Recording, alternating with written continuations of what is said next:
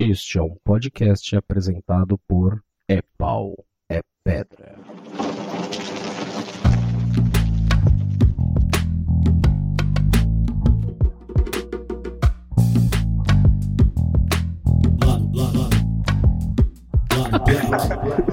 Coro. Aí, aí- aí a gente coloca na mesma pasta as nossas fotos e deixa escondido. né? Mesma pasta favor. aquele vídeo da gente tocando. Nossa, Nossa senhora, gente. A gente achando que tava arrasando né, no rolê. É, Entendeu? É por isso que as pessoas não deveriam ficar filmando coisas, assim, momentos que deveriam estar só na sua cabeça. Ai, ai. então partiu. Tá. Ai, ai. Beleza, partiu.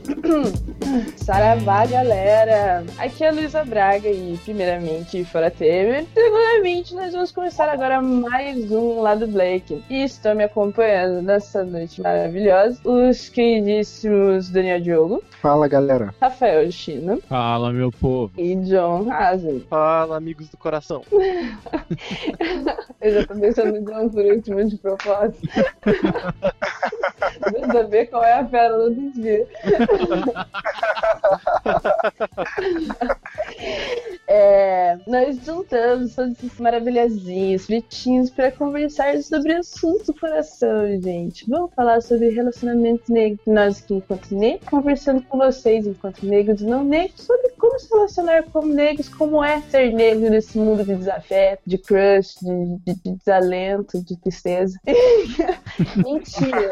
Pode ser que tenha coisa boa. É É, nesse tom mesmo. mentira. Mentira. De coleção de Mac. Desculpa, eu sou sagitariana, eu exagero. É, então, mas antes da gente ir pra nossa pautinha, vamos pros recadinhos sempre. É que nós somos o Lado Black e fazemos parte de um grupo de podcasters colaborativos chamado É Pau é Pedra. Todos somos patrões do Anticast. E então, seja patrão do Anticast também. Conviva com a gente na Cracóvia. Ouça todos os podcasts da família É Pau é Pedra e do Anticast. E também entre no nosso grupo de Facebook, que é o Lado Blackers, com o B entre parênteses igual na capa. Mas então, vamos daí pro nosso primeiro quadrinho do, da semana, que é o nosso malho, nosso malho, o malho da semana, aquele momento que a gente adora, cheio de amor no coração, que a gente tá aqui pra soltar amor pro mundo. Amor em forma de verdade. Na sua cara, sociedade. Sim, a gente escolhe esse momento especial pra mandar um recadinho de amor e bom senso pra alguém ou alguma coisa que tá pulando uns corguinhos aí. E a gente tem, nessa semana, uma pessoa que é muito legal, é legal falar isso, é uma pessoa muito legal, muito engraçada, mas que faz tempo que tá pulando alguns corguinhos da sociedade. Tá, tá escorregando nos vacilos aí, cara. É, é, mano, tá exagerando. Essa pessoa é ninguém mais, ninguém menos que o meu querido jovem Alceu Valença. Inclusive, gente, pelo amor de Deus, procurem o Alceu Valença jovem, é, que vocês vão entender o que eu tô falando. Gregório do Duvier, cara. E, cara, eu tenho que falar isso. Me veio um termo, cara, velho. O, o Gregório do. É. Eu sempre. Eu sempre confundo o nome dele, cara. Eu sempre falo errado. Ah, então eu vou. Então, já aproveitando isso, cara, eu vou chamar ele de esquerdopleiba, cara. Que acho que ele resume isso. Exatamente. O Muito termo resume ele. Exa- Não, sim, o termo resumindo. Um, um perfeitinho esquerdo-playboy, o nosso amigo do Duvier. Eu, eu vou continuar chamando ele de jovem Alceu Valença, porque ele parece muito um jovem Alceu Valença, gente. Eu postei isso na página dele, inclusive. Agora aí, mano. É igualzinho! É igualzinho, gente, sério. Vamos fazer, vamos fazer um, um, um- um- sabe, um flood de fotos do Alceu Valença, até ele reconhecer isso, fazer um vídeo no Parque dos Fundos, vestido de Alceu Valença. Fica a dica, já pode mandar o dinheirinho do roteiro pra mim, Gregório. É. É, então, mas por que, que a gente vai falar? O que, que a gente vai malhar do Gregório? Cara, Gregório, vamos dar um tempo, velho. Vamos, vamos dar um tempo. Vamos pegar uns matinhos, tirar umas férias. Tipo, ficar um pouco longe da internet, do, do- sabe? Vamos, vamos dar um tempo. Porque, mano, esse cara tá cuidando muito na farofa com seus testículos é, incentivadores, ela voz da esquerda, gente. A ideia de que o Gregório Vivier é uma voz da esquerda é muito aterrorizante. É tão Assim. plausível quanto o Tico, Santa Cruz ser uma também. Nossa, exatamente. Eu tô ficando com medo de ca- cadê as vozes da esquerda, pelo amor de Deus. Gente, aparece. Não pode ser o Tito Um cara, Cruz, pelo amor de Deus, gente. um cara que fala pra gente levar flor pra manifestação quando a polícia tá descendo a porrada, velho. É. E depois te chama de burro quando você critica ele por isso. Porque daí a galera começou a, a falar umas verdades, né? Porque enquanto a galera tá levando, vai, vamos mostrar que a gente é da paz e tal, a violência tá comendo na periferia e ninguém fala nada. E quando a gente tem que rebater é, certas coisas assim, a gente não pode só. não Tem gente que não pode dar o luxo de ficar apanhando calado, levando flor pra manifestação que leva tiro na cara. Então, meu, bom, bom senso, sabe? Tipo, pelo menos admite que você é a esquerda playboy, sabe? Uhum. E, e fala assim: olha, meus amigos da esquerda playboy da esquerda hippie, vamos levar flores, cara. Só que você tem que admitir que você é só um fragmento da esquerda. Tem gente que não pode se dar ao, ao luxo de fazer a mesma coisa que você faz, meu querido. Algumas pessoas têm que rebater, algumas pessoas têm que ser um pouco mais fortes e ter alguma coisa entre elas e a polícia que não seja um buquê de girassol. Então, mano, vai se poder. A gente. a gente não te odeia, mas, velho, porra, tá Porra. cara. Namora, não, para. hora, como diria uma linda frase do, do Hermes Renato, cala a boca. É, nossa, cala a boca muito, cara. Textino expondo sua ex-mina, sabe?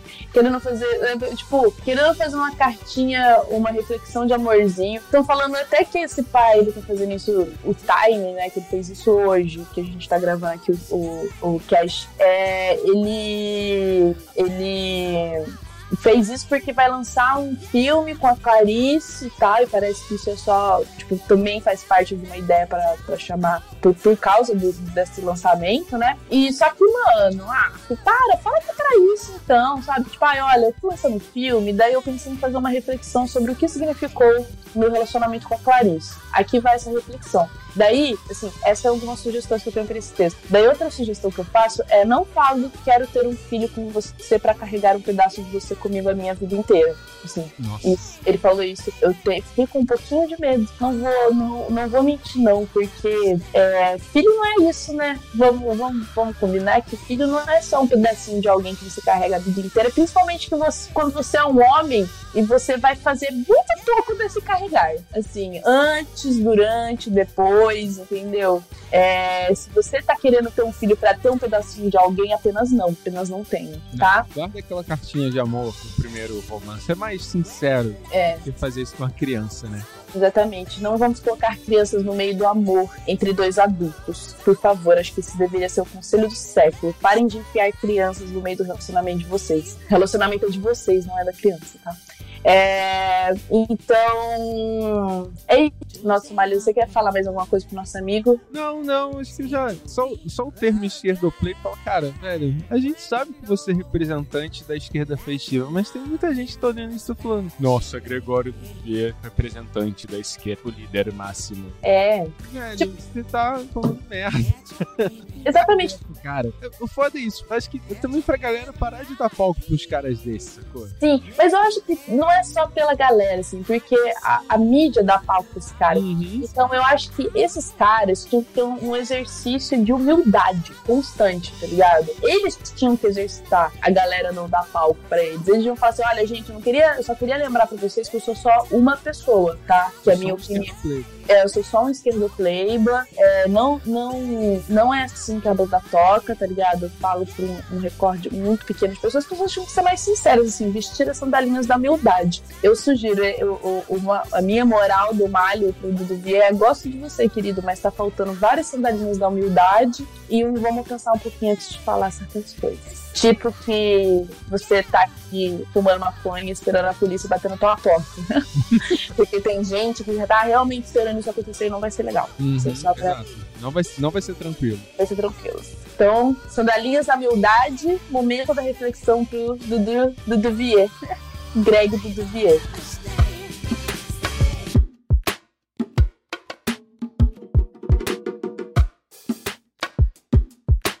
Lado, lado, lado. Lado Black.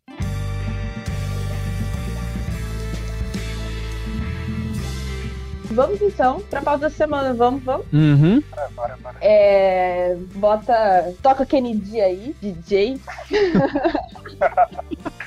Vamos fazer uma pequena introdução agora. vamos, abrir, vamos abrir a roda. É assim, Melhor. mais ou menos, Kennedy? Não sei, Eu acho que isso é George Michael, não? não faço ideia. É George Michael, cara. Não sei, desculpa, eu errei. Então bota George Michael. eu Bora acho. George Michael, então. Gente,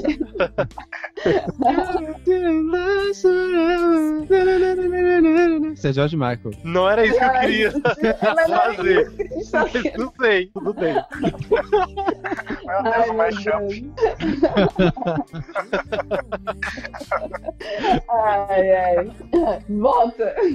Vamos, vamos fazer uma rodadinha de apresentação. É, cada um fala aí seu nome, seu signo, para os os crush imaginários ali já saber lidar com a gente. É, como, qual o seu modus operandi em relacionamentos? Você é monogâmico, essas coisas, né? Porque agora a gente tem que especificar muito bem as pessoas, pra todo mundo saber o que o que tá querendo, né? E também o seu status atual, mas só por quesito de curiosidade, né? As pessoas sempre querem saber.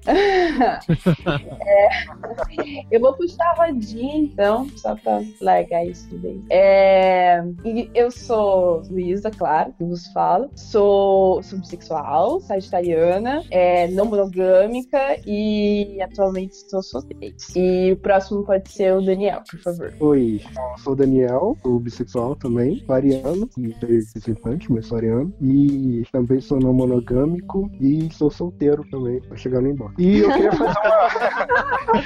Daniel, vulgo, Bruto do Sol.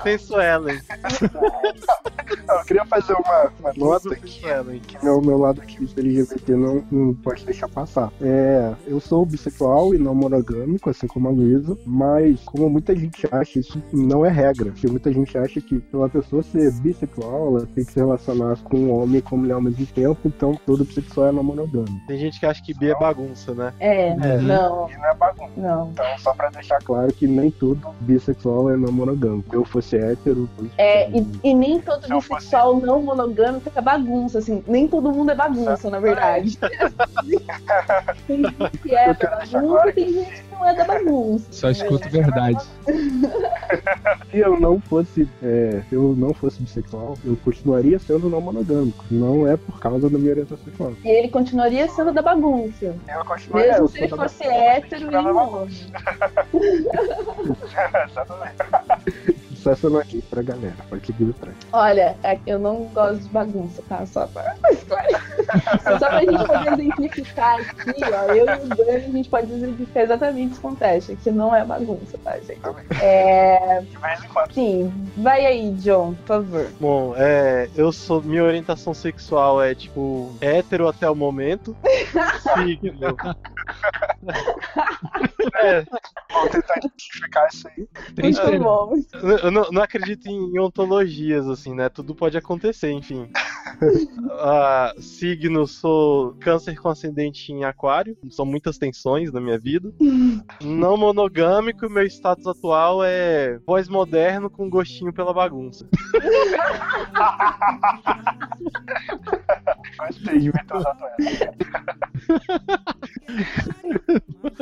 Vou falar o meu então. Sou Rafael Chino, infelizmente hétero até o momento. É Capricórnio com ascendente em Ares, eu sei isso não faz muito sentido. Até o momento que eu entendo, eu sou monogâmico e o status é tamo aí, o que deve é.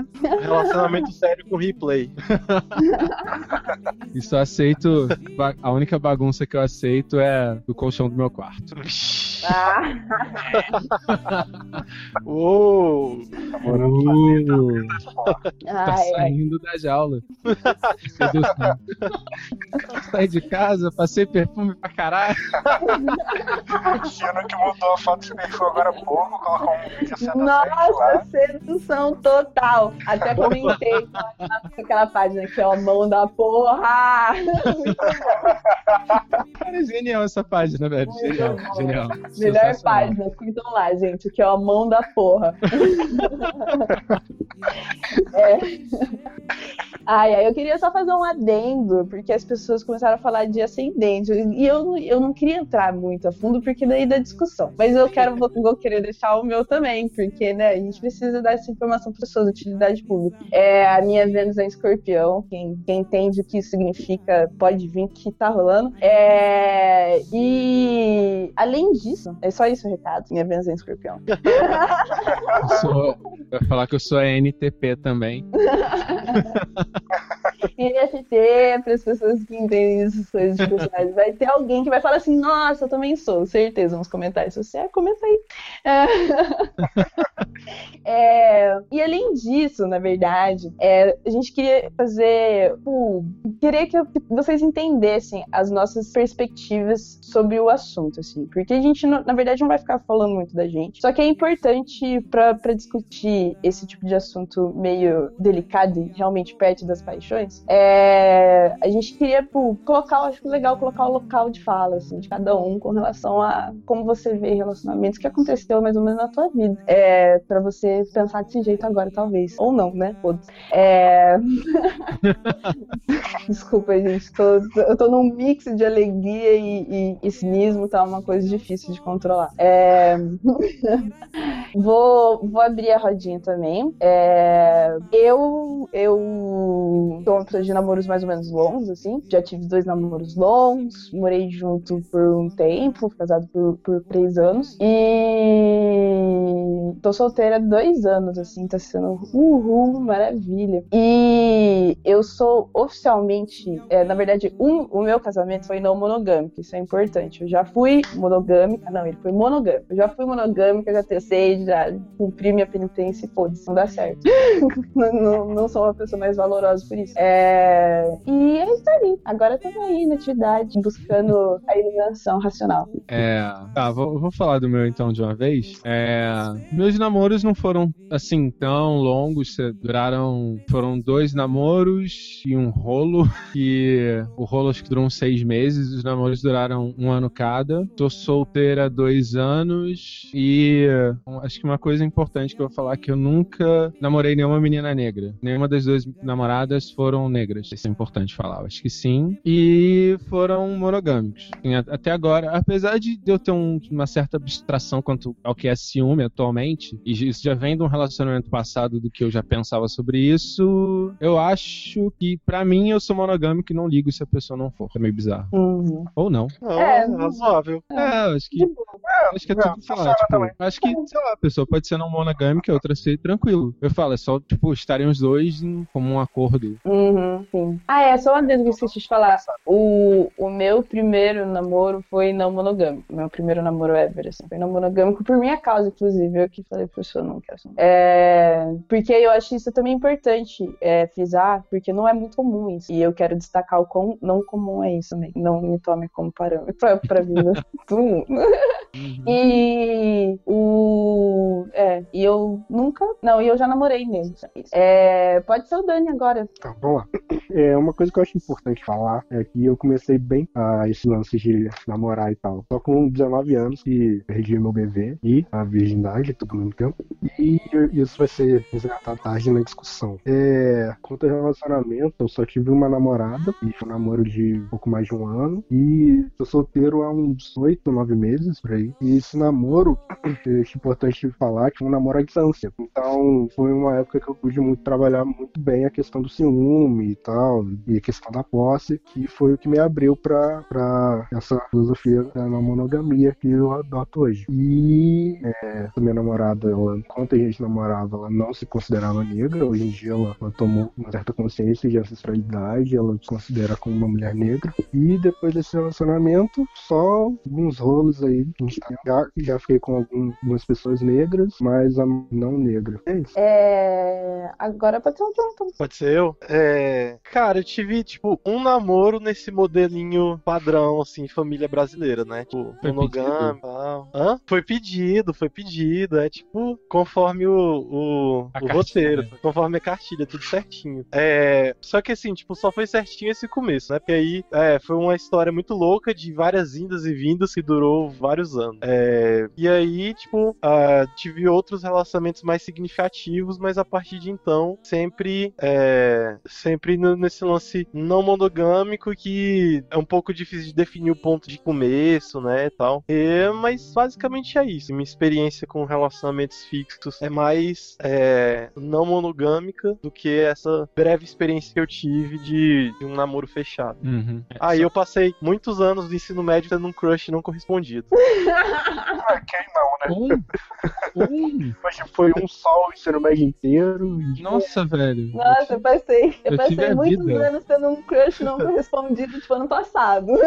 Mas, é, mas é porque eu, eu era, eu era persistente, entendeu? Aí eu tive um crush não correspondido e, e- e me mantive nele durante o ensino médio todo. Nossa, eu tive vários crushes.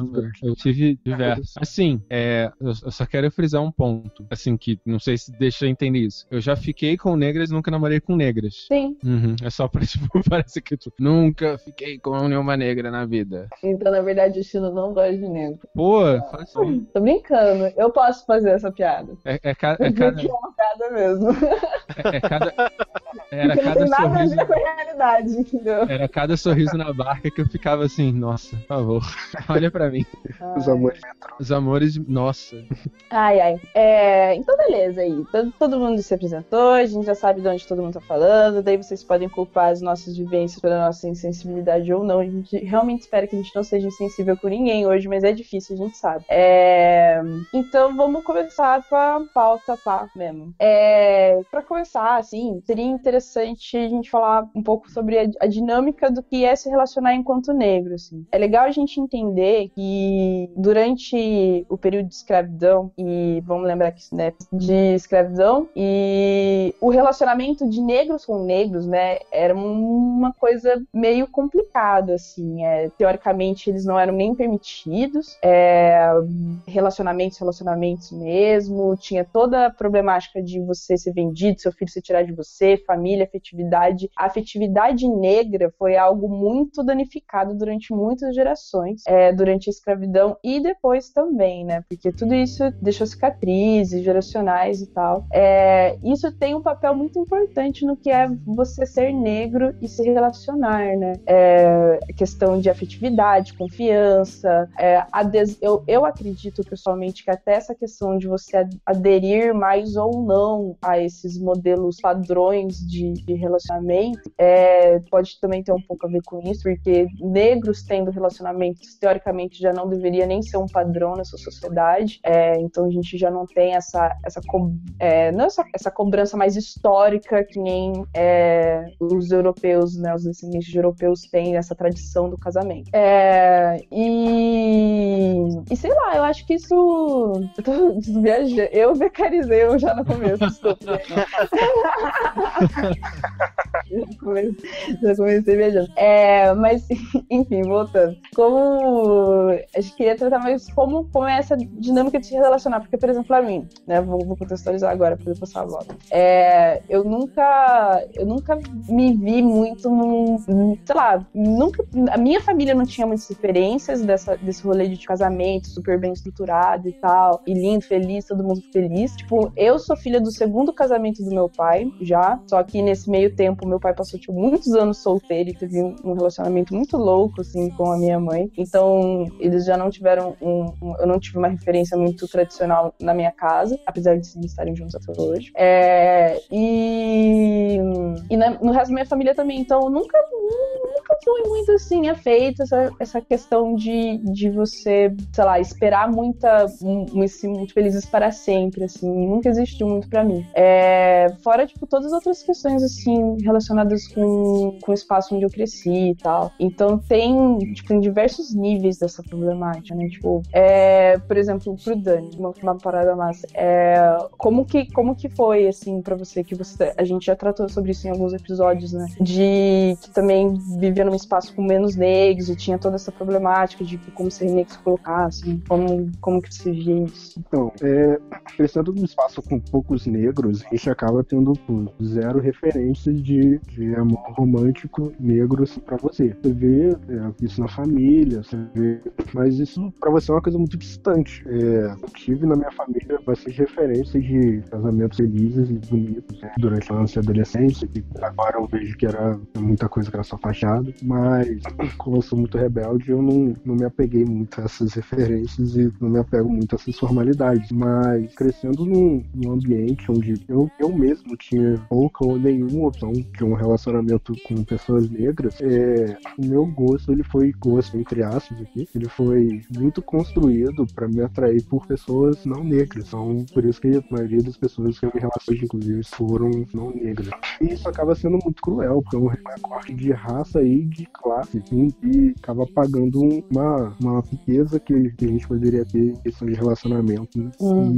E, e- mas isso é uma questão de agora, né, tendo consciência disso tudo, dessas opressões, de como é, o meu gosto foi construído, é muito mais fácil tentar me desconstruir nesse sentido de ver pessoas negras como pessoas com quem eu posso me relacionar. Uhum. É um rolê que você meio que não, não pensa, assim, não, não entra muito na sua cabeça. Ai, Dani, deixa eu te perguntar só, porque acho que eu, eu perdi um pouco. É, a galera, tipo, as referências de relacionamentos, por exemplo, na sua família e tal, tipo, tem bastante gente, são negros, assim. Tipo, a minha família é muita gente. Então, é, tipo, e realmente pouquíssimos exemplos de boa, assim. É, daí a sua família, tipo, é grande, tem bastante gente e tal. Nessa questão, Então, tipo, pelo menos. A minha família, tanto por parte de pai quanto por parte de mãe, é toda negra. Hum, E meus avós, eles tiveram bastante filhos, em média. ah, sim. Então eu cresci com uma variedade muito grande de, de tios e tias que, em sua maioria, também se relacionaram com pessoas negras. Uhum. Ah, sim. Então, a referência de relacionamento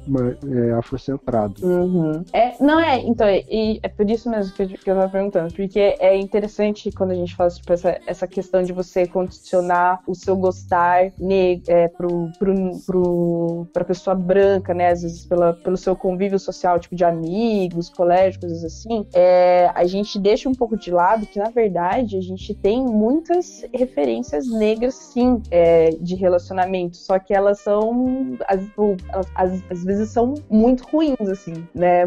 Principalmente, tipo, eu acho que na, na condição do negro, assim, de você, acho que até um- algumas gerações atrás, realmente, tipo, ter muitos filhos, assim, muitos filhos. Eu tenho, tipo, 10 tios por parte de pai, por parte de pai, é, que é o meu pai é negro. E, e assim, de verdade, acho que tem do- desses 10, entre tios e tias, né? Des- desses 10, acho que dois tem rela- relacionamentos, assim, tipo, família tradicional. E é todo mundo cristão, todo mundo de Deus e tal, todo mundo família tradicional, não tem uns malucos, assim. É, e mesmo assim, é, você acaba tendo várias referências que condicionam o seu olhar pro, pra realmente. Tipo, você tem referências negras, mas você vê elas como ruins, sabe? Enquanto você aspira em relacionamentos brancos ou pessoas brancas, é, tipo, alternativas melhores, sabe? Uma parada assim. Então, eu vejo isso muito como, como meio que um padrão, porque por parte de mãe, é, ela tem muitas irmãs, e agora ela só tem irmãs. Que eu faleceu agora há pouco, ela só tem irmã. E tirando a minha mãe, todas as, todas as irmãs dela sofreram bastante durante a vida com relacionamento. De, tipo, de marido traiu, abandonou. Então, essa é, referência por parte de mãe, pra mim, foi um pouco distorcida, assim, quando eu tomei consciência do, do tipo de relacionamento que as minhas tias tinham, sabe? Uhum.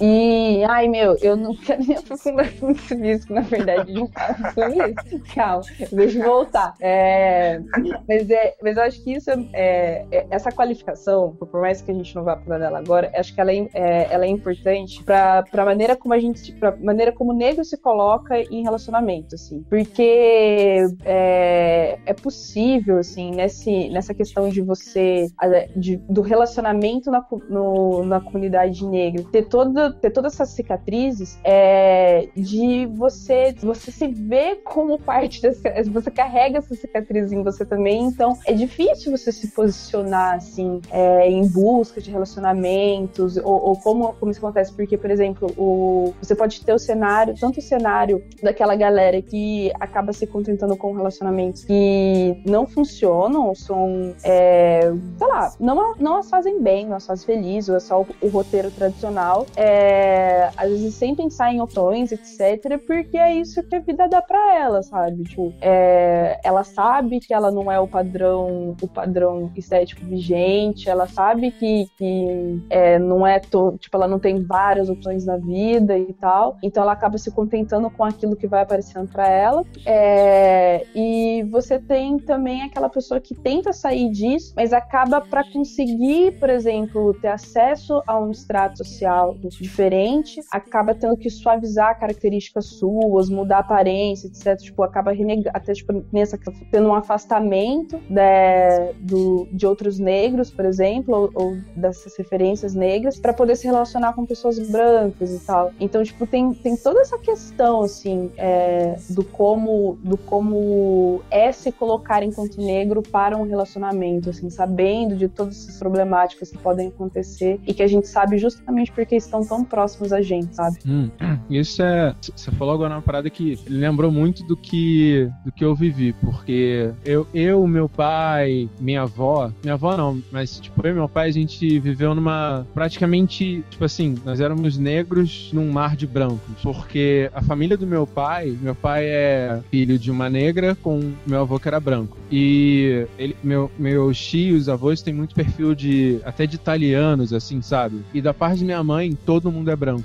E a parte da família que eu menos me relacionei foi com a família da minha avó. E minha avó era, assim, eu era mega chegada na minha avó, mas a família dela era a parte mais afastada. Eu sempre me relacionava mais com meus parentes brancos do que com meus parentes negros. E a cidade onde eu morava, na real, era, é uma cidade que tem poucos negros, na real, que era Petrópolis. É, pra, pra mim é bem parecido, assim. Tipo, a, a minha mãe é branca, né? E desde sempre meu relacionamento com ela e com a família dela, né? Quer dizer, foi mais próximo do que o relacionamento que a gente teve com a família do meu pai, que é tipo, toda negra.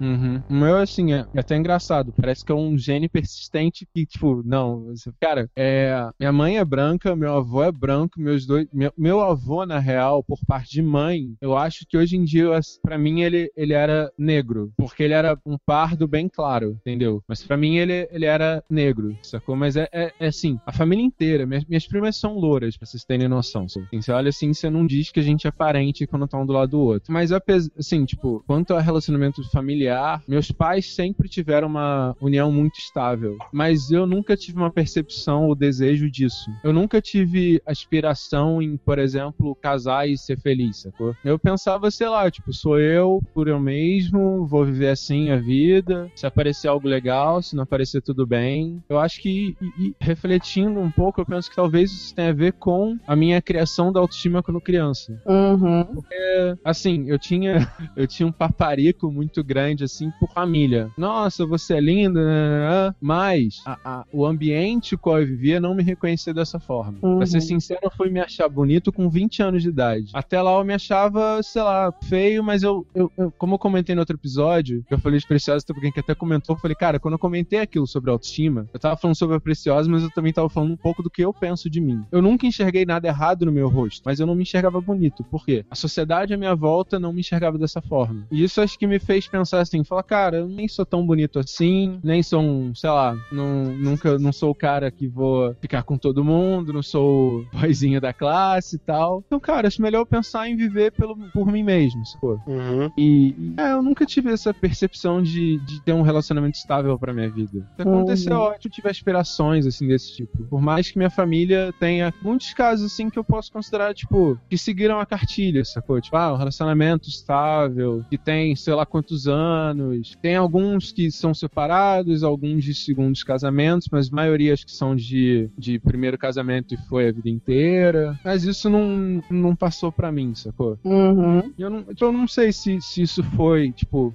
eu não sei até que ponto isso é uma coisa minha ou isso acabou sendo construído em mim, sacou? Uhum. Sim, acho que tem um, um mix dos dois aí. Uhum. É, é, tipo, é, é, é isso que tá. É um, é um mix muito foda dos dois. Porque você falou, você falou isso agora também, quando você falou, compartilhou isso de você. Pra mim, é mais ou menos a mesma é, é o mesmo sentido, só que o contrário, assim. Porque quando eu também nunca.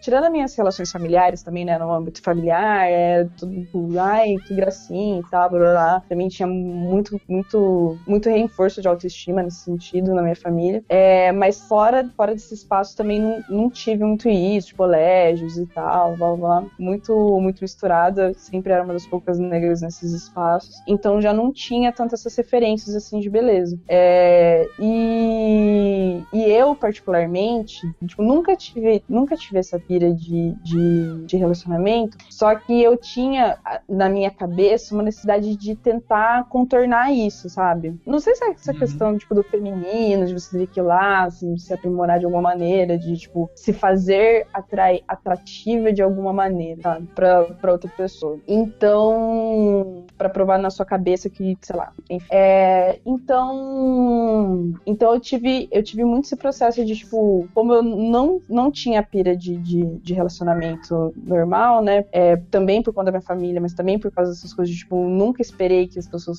queriam um relacionamento mu- muito normal comigo. Eu era muito soltona, nossa, tipo, muito, muito, muito, muito solta. Tanto que, que nem eu falei, tipo, a primeira vez que eu fui me relacionar com, com alguém, é, eu, eu falei que, que não queria ser monogâmico, porque, olha, até a lógica que eu fiz na cabeça. Tipo, eu realmente não acreditava naquilo, porque eu não, naquele momento da minha vida eu não conseguia fazer. Eu tinha passado por pequenos mini namoros, assim, de tipo, rolinhos de dois, três meses, em que eu tinha cagado. Eu era meio idiota. Daí eu falei assim, ai, não vamos fazer essas babaquices, vamos conversar sério. É, Daí eu peguei e falei, só que eu cheguei a pensar também no, no lado do cara, falando assim, meu, é, eu curto esse cara. E, e, meu, não, não- tem essa de que um, um cara, tipo, massa assim, vai. Eu era a primeira namorada dele, vai querer ficar, tipo, comigo. a primeira namorada vai namorar, casar e tal, ter filho, blá blá blá comigo. Então, meu, vamos ser realistas. É. Tipo, não, não vai se prendendo ninguém que a coisa de vocês vai dar certo, você também só vai se fuder e, tipo, é uma certeza de fracasso. E coisas legais assim não acontecem. Eu já tinha isso internalizado na minha cabeça. É, e, é, e essa parada bem, bem foda, porque tipo, é um mix de coisa. Tipo, as referências que você traz dentro do, do que você vê, né? Dos seu, seus contextos, mas também tem é muito do que acontece com você e que quando a gente compartilha, né, essas histórias, a gente começa a ter um pouquinho mais de evidência, sensações de, de como isso é meio que sistêmico pra todo mundo, sabe? Uhum. Por mais que você tenha diferenças na, na, tipo, na vivência de cada um e tal, obviamente, todo mundo tem um processo diferente, mas você é, e reage a isso de, uma, de um jeito diferente. Só que você vê que algumas coisas persistem com tipo, boa parte das pessoas vão compartilhar mais ou menos as mesmas experiências, sabe? Tipo, Uhum. E cara, Uhum. Não, engraçado. Muito engraçado, muita coisa engraçada. Pode falar. não, é, Caraca. Tá tipo rindo das histórias da galera. não, eu tô rindo que, tipo, eu- e ele a gente falou engraçado juntos, tá ligado? Aham. Mas você falou que isso é um pouco sistêmico. Tem uma mina que eu conheço que, cara, ela hoje em dia, tipo, ela, ela é negra e, cara, tipo, todo mundo, tem, eu vejo, não todo mundo, mas, cara, tipo, muita gente hoje em dia baba um ovo pra ela, sacou? Pra ela ser bonita. E quando ela era mais nova, ela era a feinha da galera. Por quê? Porque ela era negra. Só por causa disso. Sacou? uhum, É, o. Tipo, o padrão de beleza é estabelecido como um padrão branco, né? Uhum. E daí Sim. a, a medida da sua beleza acaba sendo definido pelo quanto você se aproxima ou se afasta desse padrão. Uhum. Então, Uhum. tipo. E até na, na procura de parceiro, né? Você vai procurar alguém que tá dentro desse padrão aí. E, e até pra sua própria construção de autoestima. Porque quanto mais afastado do padrão, pior é a sua autoestima. Principalmente quando você tá na fase de construção desses valores. Né? sim. Posso. Ai, desculpa, continua, Dani. Não, eu ia falar um pouquinho da, da minha história, que é um pouco diferente de vocês. Quando eu era criança e adolescente, é, eu tinha muito esse ideal de amor romântico na minha vida. Queria muito casar e tal, essa vidinha é, família tradicional. E como eu tinha uma autoestima bem baixa, assim, exatamente por, por essa convivência com a maioria de uma galera branca, eu tava bem afastado do padrão e tal, eu tinha uma autoestima bem baixa, me achava bem feio. Boa parte da adolescência e quase vida adulta. E eu achava que eu só conseguiria me validar como pessoa quando eu estivesse no relacionamento. Ah, eu, eu tô, tenho características positivas o suficiente pra uma outra pessoa querer estar no relacionamento comigo. Então, por causa disso, eu sou uma, uma pessoa de fato, uma pessoa pra, pra se namorar, saca? Uhum. Aí eu entrei, no, eu entrei nesse meu primeiro relacionamento e, e essa minha namorada ela exaltava muitas características minhas exatamente por eu ser negro. Então isso foi dando um up bem foda na autoestima, saca? E na minha própria aceitação tal. E até esse relacionamento ainda tinha muito esse ideal de relacionamento tal. Eu cheguei até a marcar, quase marcar até com ela, graças a Deus. E, e só depois que esse relacionamento acabou que eu comecei a me afastar desse ideal. Uhum. uma coisa. Eu acho que isso é, isso é muito particular, se a gente for pensar assim. Uhum. Termos diferentes e tal. Sim, mas uma, uma coisa que, que, que o, ai, o rolê que o Chino falou, assim, e isso que você falou também da, da amiga dele e a sua história, me fizeram pensar agora, é como, como no talvez, né? Isso sou eu pirando agora. É, dentro da experiência negra, você tem muita questão de na infância, é, pela,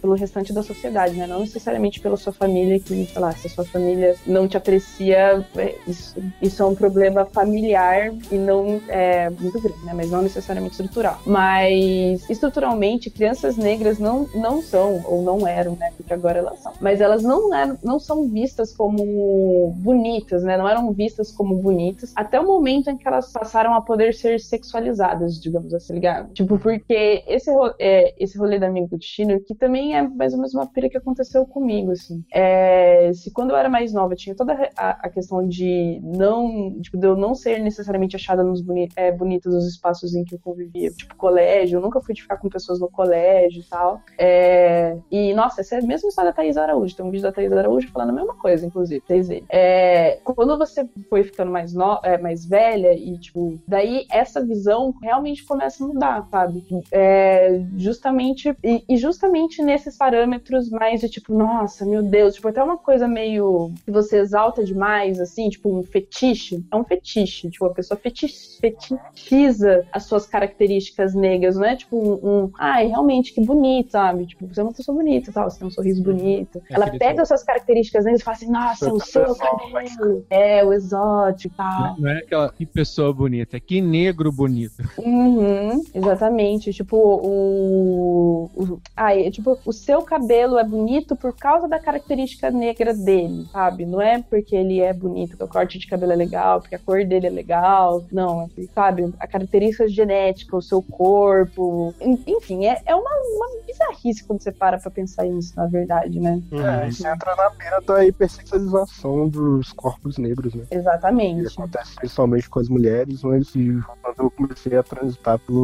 pelo meio LGBT, eu vi isso muito por parte de homens gays, assim, de parizar um corpo masculino negro em detrimento de um, de um corpo branco. Tipo, o corpo negro, ele só serve pra, pra sexo, enquanto o corpo branco seria uma pessoa branca, seria uma pessoa pra namorar e pra dividir uma vida. Uhum. Mas, meu, eu acho que, na verdade, com o homem é até mais cruel, assim, até, tipo, de certa maneira, porque mais caricato, vou colocar assim, mais caricato, porque o, o homem negro da mídia, né, até uns tempo atrás, eu- ele era, tipo, ele muito, nossa, músculos, ainda muito mais do que o homem branco, porque o homem branco tem, tipo, até aqueles, aquelas páginas, tipo, galã feio, né, homem branco é um tipo galã feio. Você não precisa, sei lá, tipo, uau, é o ser um ultra mega bonito em tudo, forte, tipo, né, Deus, estética do, do Deus negro pra você ser considerado um, um homem bonito, né, ou tá na mídia, ou ser modelo, alguma coisa assim. E o, o homem negro precisa, ele precisa ser ou musculoso, ou, tipo, ah, irreal, assim, totalmente irreal pro restante da, da população, sabe? Cara, e-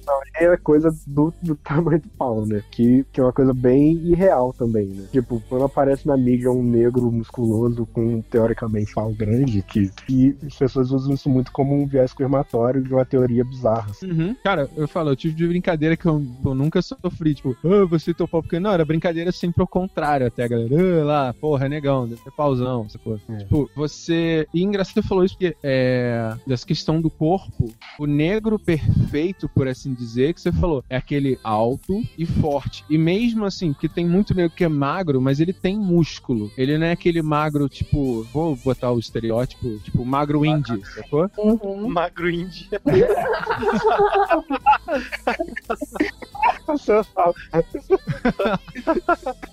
Você sabe.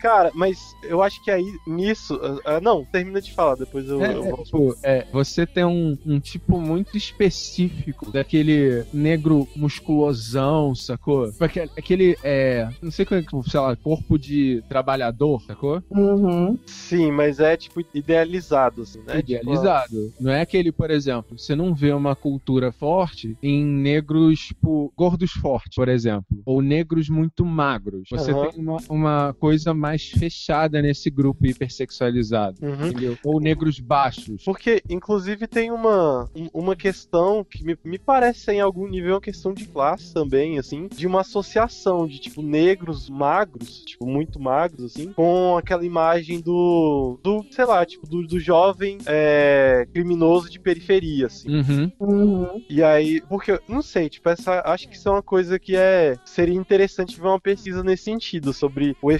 da, da formas diferentes de manifestação do racismo, né, sobre é, pessoas com perfis diferentes, assim, tipo, às vezes eu tenho a impressão de que um cara é, de pele muito escura, só que, tipo, nesse padrão que você tá falando, tipo, alto, fortão, tal, vai sofrer manifestações de racismo muito diferentes de um cara que, mesmo tendo a pele mais clara, tem, se encaixe mais no padrão do que geralmente é socialmente considerado próximo desse jovem da periferia, assim, que é, tipo, muito magro, canela fina tal. Uhum. Uhum. Sim. E, meu, só, só posso fazer um adendo, assim, é, porque eu, eu, eu preciso falar isso pras pessoas. É, parem de falar de paus dos outros, sabe? Sim, Uhum. um, um recado geral pra nação. Piada de pinto pequeno, de pinto grande, não parece que faz fazer piada com o pinto das pessoas em geral, assim. Vocês não veem mulheres fazendo piada sobre o tamanho das suas vaginas, assim. Olhem pro lado, você- No dia que você vê uma mulher fazendo uma piada sobre o tamanho da vagina da outra amiga, você vai perceber o quão bizarro é você falar da genitália da outra pessoa. É, então, não para fazer piada sobre o pau grande, pequeno, amarelas dos outros. Só queria deixar esse momento de iluminação, de recado pro bem da humanidade. Nossa, vo- vo- voto com relatora, cara. Por favor, e é escroto, porque é um, um reforço de uma coisa de, de um ideal de masculinidade, do pau grande, do pau pequeno e dessa competição masculina louca e bizarra. Cara, eu- ser sincero, acho que isso tem muito raiz na idealização pornô, pra ser sincero. Não, é o mundo falocêntrico. Não, é antes disso, é o mundo falocêntrico, entendeu? Que, que isso tudo é um pinto. Gente, o pessoal é um pinto, é só um órgão, sabe? Foda-se. Além disso, no caso da- dessa hipersexualização, acho que tanto de homens quanto de mulheres negras, assim, tem uma questão da, Nossa. da construção histórica, da percepção eurocêntrica, né, como é que tipo, dentro desse quadro eurocêntrico de, de classificação das raças, os, as pessoas negras se encaixaram, né, historicamente como isso foi feito. Sim. Aí, tipo, as mulheres negras é, tipo, um objeto à disposição dos homens brancos, enquanto os homens negros são um, sei lá, um corpo bestializado, propenso à violência e que por isso precisa ser controlado. E aí, esse, é, e essa propensão à violência se manifesta, né, tipo, de várias formas. Essa visão do homem forte, do pau grande e tal, e, tipo, justamente a, a visão mais agressiva dessa, da, da violência potencial do homem negro. Eu acho que isso se manifesta, por exemplo, na, na história dos Estados Unidos eram muito comuns casos de linchamento de homens negros por acusações de estupro sem, é, sem nenhum tipo de processo, né, de procedimento, Uhum. qualquer, é, qualquer ah, acusação. acusação ou suspeita, né, de que um homem negro possa ter se aproximado em qualquer nível de uma mulher, aí é uma mulher branca, né, porque é o- a, a- a mulher que é protegida dentro desse sistema, É.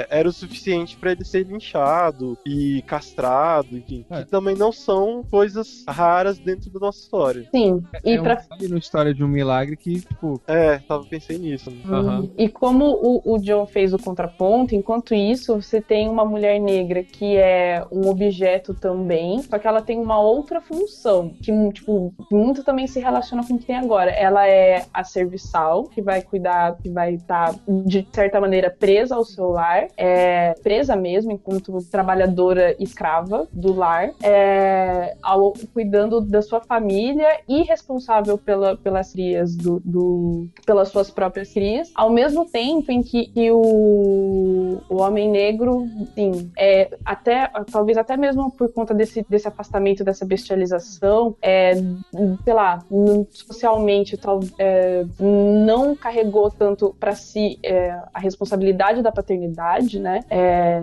geracionalmente, do que, por exemplo, o homem branco, se ele fizer um filho em alguém, ele é o pai, se ele vai ser um bom pai ou não é outra história, mas ele é o pai, enquanto é, o homem negro não necessariamente, pode ir embora, pode sumir e tal, etc. É, e, e a mulher negra, ela, ela é vista como esse apoio, até mesmo entre negros, assim, isso que é uma parada foda. É essa questão de você ter a, a, a responsável pelo lar, a, não é para você ser um objeto sexual, né, da mulata com um corpo que é totalmente objetificado, que se enquanto um cara é linchado por estuprar uma mulher branca, né, um cara negro é linchado por estuprar uma mulher branca, um cara branco que estupra uma mulher negra é chamado de processo amigável de miscigenação e democracia racial. É, então, você tem toda essa problemática assim da mulher negra nesses dois sentidos, dela ser sexualizada e dela ser um objeto, tanto que tipo para ela ter uma família, assim, para ela essa necessidade de família é muito mais é muito mais natural, assim, né? De você uhum. cuidar dos filhos e tal, tipo você buscar um, um relacionamento mínimo ou nesse sentido é muito mais natural e você precisa disso às, às vezes, né? Desse apoio justamente por conta de todas essas, essas atribuições que, vo você tem é, dentro dentro da sociedade, sabe? Tipo, de todas essas coisas que, que você carrega. Então,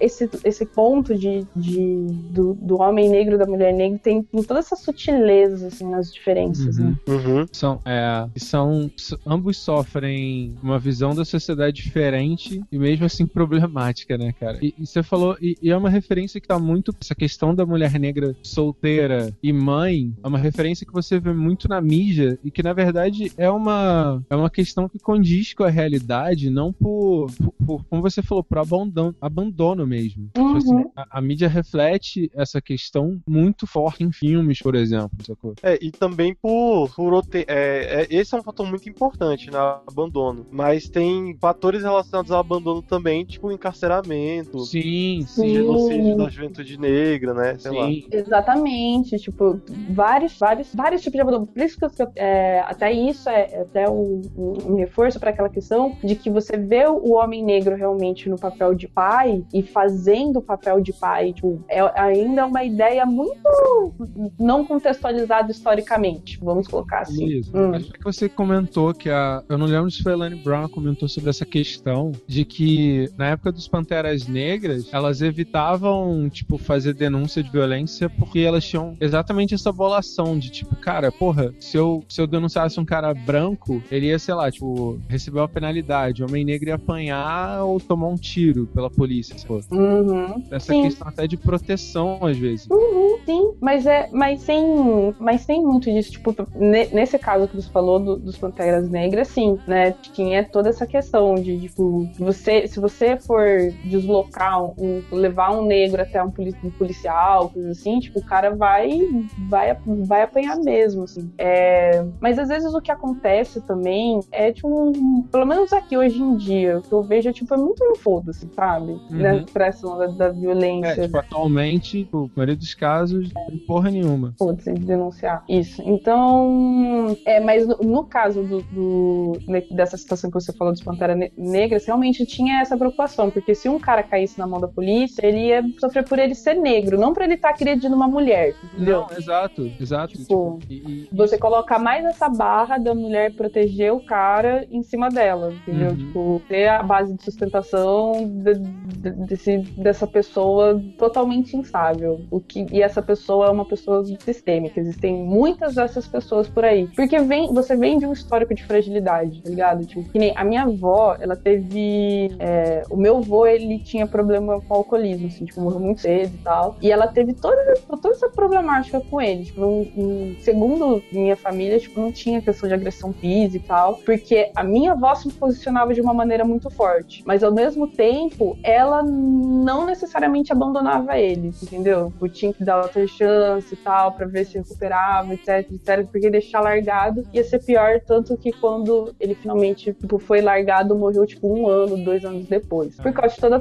fragilidade tipo, com álcool e tal. Pra... E, tipo, meu, galera do sítio que carpe o dia inteiro. Tipo, meu, o que, que essas pessoas fazem? Eles ficam lá carpindo o dia inteiro. Ficavam, né, tipo, nossos avós e tal, é, trabalhando em fazenda, etc, etc. E tinham o quê? Beber, transar jogar, brigar, morrer. Tipo, era isso, sabe? Tipo, Uhum. não, não, não tinha uma estrutura social boa que influencia, influenciava diretamente na estrutura é, dos núcleos familiares, sabe? Uhum, Uhum. Sim. É, mas acho que dá pra gente dar uma avançada, já não dá? sim. É, para falar sobre os mal semidos relacionamentos interraciais, os processos de miscigenação maluco e adorado que nós temos no Brasil, adorados por algum, odiados por muitos, é, problematizados por todos que nós temos no, no Brasil. Porque, tipo, vamos dar um, um contexto assim. Hoje, é, no Brasil, a gente tem um país dado como miscigenado, isso é uma característica louvada, tal, parte da nossa cultura, etc, etc. É, só que esse processo se deu de uma maneira muito única, assim, a gente não tem muita comparação é, com outros países, outras culturas que tiveram esse mesmo processo do Brasil, e é de um, de um jeito muito escuso, assim. Você tem, teve no início a questão de, tipo, é até meio bizarro pra mim chamar isso de relacionamento interracial, relacionamento, né? Mas no início a questão do- dos estupros mesmo, do sexo não consensual, que resultava em, em filhos, né, miscigenados e, e já fazendo aquela diferença. Às vezes o, o filho do, do, do patrão é, tipo, não fica necessariamente com os outros escravos, assim, né, com os outros negros. Ele vai ter uma posição diferente, não melhor privilegiada, é, tipo, não boa, mas melhor perante aos outros escravos. E pra evolução que a gente vê até hoje, tipo, da galera, da, da galera, sei lá, prezando o, o relacionamento mis- miscigenado, assim, é, e só que não necessariamente pensando em todas as problemáticas que a gente colocou anteriormente, da questão do, do que esse negro significa dentro desse relacionamento, né? Se, por exemplo, essa pessoa branca tá, é, tá realmente valorizando ou, ou vê aquela pessoa como um igual, ou rola uma hierarquização por parte do branco com o negro e do negro com o branco, a questão de ascensão é, social, o que ele deixa para trás, né? A partir do momento em que ele não se iguala aos outros negros abaixo dele, né? É porque ele tá se relacionando com brancos, ou pô, tem várias, tem várias questões assim que entre os relacionamentos interraciais são muito sensíveis assim. E, e eu queria tipo até já já abrir falando como por exemplo a questão da mulher negra, que dentro dessa escala, né, que a gente- que a galera coloca, se você for ver de opressão entre homem branco, mulher branca, homem negro, mulher negra e tal, né? Vamos parar aí na questão cis, etc. Mas a gente sabe que tem muita problemática abaixo disso também. É, a mulher negra muitas vezes se vê é, desprivilegiada mesmo nessa, nessa escala, sem escolhas, é, sem ser, sem ser um, um, um, um indivíduo que realmente é, assim, tem esperança de relacionamento ou tem vivências de relacionamentos saudáveis, né? Tipo, que vão desde você ser assumida até como funciona seu a dinâmica do seu relacionamento, assim, tem muita coisa no meio, porque às vezes acontece muito do cara não você ficar com uma pessoa branca ou, ou ter um relacionamento com uma pessoa branca e ela não assumir isso, ser uma coisa, tipo, sucessiva, não conseguir se firmar dentro de um relacionamento com outras pessoas brancas. E você pode ser que você tenha assim, um relacionamento com uma pessoa branca, mas que seja totalmente abusivo, você acaba se apagando para poder manter esse relacionamento que, como você não tem opções, é o melhor que pode te acontecer, tá ligado? Tipo, tem muita coisa doida assim no meio disso e, e que realmente se aplica, né? Tipo, a gente for até repescar tudo que a gente falou até agora, não mesmo? Sim. Eu acho que tem nessa, nessa questão de relacionamentos interraciais algumas facetas que a gente pode ir analisando, né? Essa problemática da mulher negra, que a, Luísa colocou muito bem, a gente tem a problemática do relacionamento interracial de um homem negro com uma mulher branca, a gente pode levantar questões assim de uma, uma possível ação social que o negro está dando ali ao se relacionar com uma mulher branca, é uma coisa da fetichiza- fetichização que a mulher branca pode estar, pode estar tendo com relação ao, homem negro, é, da mulher branca lá, o homem negro como um, um totem, pra, como, como um, objeto ali para demonstrar que ela não está não é racista ou algo do tipo. E tem uma problemática assim de altura que é dos relacionamentos interraciais é, homossexuais. E, por exemplo, um que eu posso mais falar, né? De um homem negro com um homem branco. Esse relacionamento, ele muitas vezes na, na nossa cultura de hoje, hoje, é o sexo no LGBT ele, ele é uma coisa à parte, o homem negro, ele muitas vezes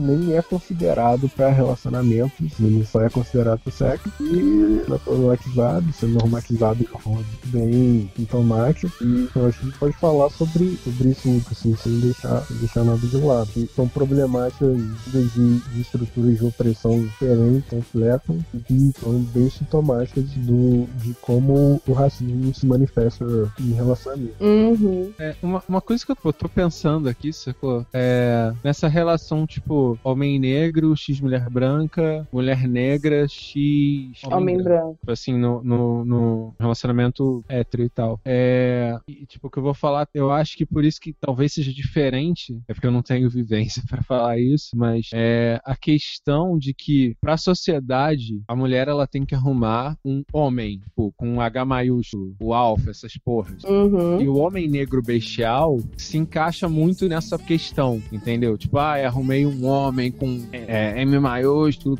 H maiúsculo, M maiúsculo não, com H maiúsculo, sei lá o quê. A- Tá pensando em inglês. Tá pensando em inglês.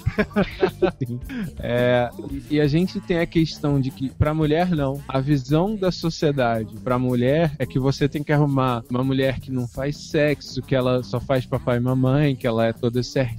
E a mulher negra, ela é enxergada como é, uma questão mais sexual. Tá me entendendo? Por isso que talvez a percepção que eu tenho é que a, a noção de sociedade entre os dois, tipo assim, eu fiquei pensando em diversos pontos, porque talvez, sei lá, porra, a Lourinha fica com o negão, porque pra ela falar, ah, eu tenho meu negão, mas talvez o cara também fale, ah, eu tenho, arrumei uma preta, olha só, porra, minha mulher é mó gostosa, sacou? Uhum. não, eu falei, isso ainda não se encaixa pra realidade. Aí eu pensei, porra, será que talvez essa questão da visão que a gente tem como é, a gente, sociedade em geral, né? Pô, porque a gente, é a, gente, é a gente recebe influência disso e a gente tenta desconstruir essa percepção. Mas a influência que a sociedade tem sobre essa visão do que é um relacionamento talvez esteja relacionada, tipo assim, o papel do homem negro no relacionamento é diferente do papel da mulher negra. Sim, Porque o papel do homem no relacionamento é diferente do papel da mulher segundo a sociedade. sim, sim. Sacou? E isso, e- eu não sei se, assim, no, no meio LGBT, pelo que você contou, ficou a parte do fetiche. Como essa, essa regra do relacionamento talvez seja não seja tão enraizada. Uhum. É, eu já vi várias pessoas assim, sugerindo que é, po- é, poderia seria possível identificar em muitos em muitos relacionamentos inter- interraciais, principalmente casamentos interraciais, meio que uma um- uma troca meio estratégica, assim, uma troca de capital econômico por capital simbólico. Então, tipo, você teria uma tendência de homens negros que passam por um, por um processo de ascensão social de oferecer em troca do capital econômico deles, ou, ou receber em troca desse capital econômico o capital simbólico de uma mulher branca de uma classe social mais baixa. Então, tipo, eles poderiam. é, eles se casariam com mulheres brancas de classes sociais mais baixas que as deles. Por outro lado, é, as mulheres negras, pra, tipo, a- e, e apesar delas serem a, a população que mais tem a questão do celibato, celibato definitivo, né, de não conseguirem ah, de fato ter um relacionamento duradouro, é, elas te- teriam uma dinâmica parecida, poderiam ter uma dinâmica parecida também, de que mulheres negras com um, um nível econômico maior, assim, elas acabariam aceitando ah, parceiros de, de classes sociais mais baixas que outras mulheres na classe, na mesma classe social delas não, é, na- estatisticamente assim, não aceitam, né? Uhum. Então, elas teriam que encontrar um homem numa condição social, homem branco, numa condição social mais baixa delas, pra, tipo, rolar essa troca do capital simbólico de ser branco e de ter acesso aos espaços da branquitude pelo capital econômico que ela, que ela oferece. Uhum. Mas é, tem, tipo, isso aí tá, tá, tá bem, tá bem na linha mesmo, mas tem um- uma. Acho que tem um- umas outras nuances aí também. Porque, por exemplo, o. Não precisa ser necessariamente capital financeiro, mas o, o homem negro, ele precisa oferecer uma coisa a mais pra, pra mulher branca, sabe? Pra que ele possa estar tá, é, tá ali no, no, no âmbito de escolha dela. Assim, por mais que ele. tipo, Que nem você falou, a mulher branca, do mesmo jeito que o cara negro é, vai atrás de uma mulher branca de uma classe às vezes um pouco menor que a dela, né? Porque, porque ele precisa estar né, tá acima nesse sentido para ele ser apreciado, justamente por, tal porque provavelmente uma mulher branca no mesmo no mesmo nível que ele não vai olhar para ele, ele tem que ter uma vantagem para cima disso, né? E, e a mulher mulher negra necessariamente, não necessariamente, eu acho, assim, porque quando você fala que ela, tipo, às vezes escolhe o, o, o, cara é num nível social abaixo dela, eu acho que ainda, tipo, não é, não é, não é é meio que às vezes um, um se Aceita, né? É mais aceito, olha. um se contentar, só que eu, e, só que eu acho que ela é muito mais, às vezes, pra isso contar realmente com uma, uma ascensão, ela precisa muito mais ser escolhida por alguém acima dela, entendeu? Porque ela não ganha nada necessariamente ficando com um cara de tipo, pior que ela, enten- entendeu? Nesse sentido? Tipo, é, Porque ela tem ainda os, os homens negros da sua mesma classe. Tipo, o- só um cara branco, se ele for pior pra ela, não necessariamente te dá status, porque ela, dentro dessa relação, não necessariamente vai ser valorizada por ele. Porque daí eu ia entrar em outra problemática, que, que tem muito a ver com isso. A mulher negra, ela tem dois estereótipos muito fodas, que é o, o da mulher negra, que nesse caso entra, tipo, o da mulher negra brava, né? Ou forte demais. Tipo, mulheres negras são fortes por conta de tudo que a sociedade faz com elas. Você tem que cuidar de filhos, você tem que cuidar de trabalho, você tem que, tipo, isso é um dilema pra mulher moderna, isso é um dilema pra mulher negra desde sempre. Assim, como balancear o seu trabalho e a sua vida. Sempre foi um dilema para a mulher negra. É, então, são mulheres muito fortes que não necessariamente vão aturar algo muito ruim com elas, entendeu? E um dos motivos, inclusive, pe- pelo celibato, pela escolha de você fazer o celibato definitivo, porque muitas vezes isso é uma escolha também, de você não se abrir mais para se relacionar. É, e então, tipo, o homem branco não- também não vai querer uma mulher que lhe dê trabalho, que, que, que exija demais dele, ou, ou então ela, não, tipo, se o cara for ruim, ela não vai só se contentar com ele, tipo, sendo ruim pra ela, sendo que ela é, é- tem mais, sabe? E então, tipo, não necessariamente rola isso. O, o, o homem e, e o homem negro com a mulher branca tem, porque mulheres brancas meno- é, que estão abaixo, socialmente falando, tendem a ser mais submissas justamente pra poder segurar esse homão da porra negro que ela conseguiu, entendeu? É, então, tipo, a, a mulher, ela acaba se pré mulher negra, ela acaba sempre estando predisposta a entrar numa relação em que ela tem que ser submissa, porque se ela for forte demais pro parceiro dela, ele também não vai, não vai ser do agrado dela porque ela vai ferir a mas- masculinidade dele. Então ela, ela acaba tendendo a relacionamentos em posição, numa posição muito mais de submissão, assim, é, que muitas vezes acontece. Daí sim, por essa questão dela falar assim, nossa, meu, esse cara acima de mim tá me escolhendo, seja porque eu tenho um corpão, porque eu sou super sexualizada, seja porque eu tenho um corpinho mais ou menos e, e vou ser uma boa companheira pra ele, seja porque ele é um, não, sei lá, um cara muito feio, não, também não consegue nenhuma mulher branca do status dele, tá recorrendo a mim porque eu vou aceitar ele do jeito que ele é, porque assim tá bom sim. Então, é, você, você acaba tendo a mulher negra num papel muito, muito mais de submissão, assim, ainda do que o homem negro. O homem negro, quando ele se relaciona com a mulher branca, ele tende a, a- a ter um poder. Assim, obviamente, ele não vai necessariamente, sei lá, destratar a, a mulher branca, porque a mulher branca é um, um objeto também de fetiche pra ele, ele também tá conquistando alguma coisa por ter uma mulher branca, mas ainda assim é uma situação de poder, sabe? Sim, uma, uma percepção que eu tenho, que eu fiquei tipo assim, eu queria, eu vou perguntar mais, não sei se vocês têm essa percepção. E você comenta, cara, isso, se eu não me engano, você que me falou isso é uma parada muito interessante. Essa parada de que a mulher negra ela nunca foi enxergada como sexo frágil. Uhum. E mais uma coisa assim, que percepção minha, relacionamentos onde é, a mulher é negra e são duradouros tendem a ser mais, tendem a ter uma família mais matriarcal. Não sei assim, tipo, é uma percepção que eu tenho, sacou?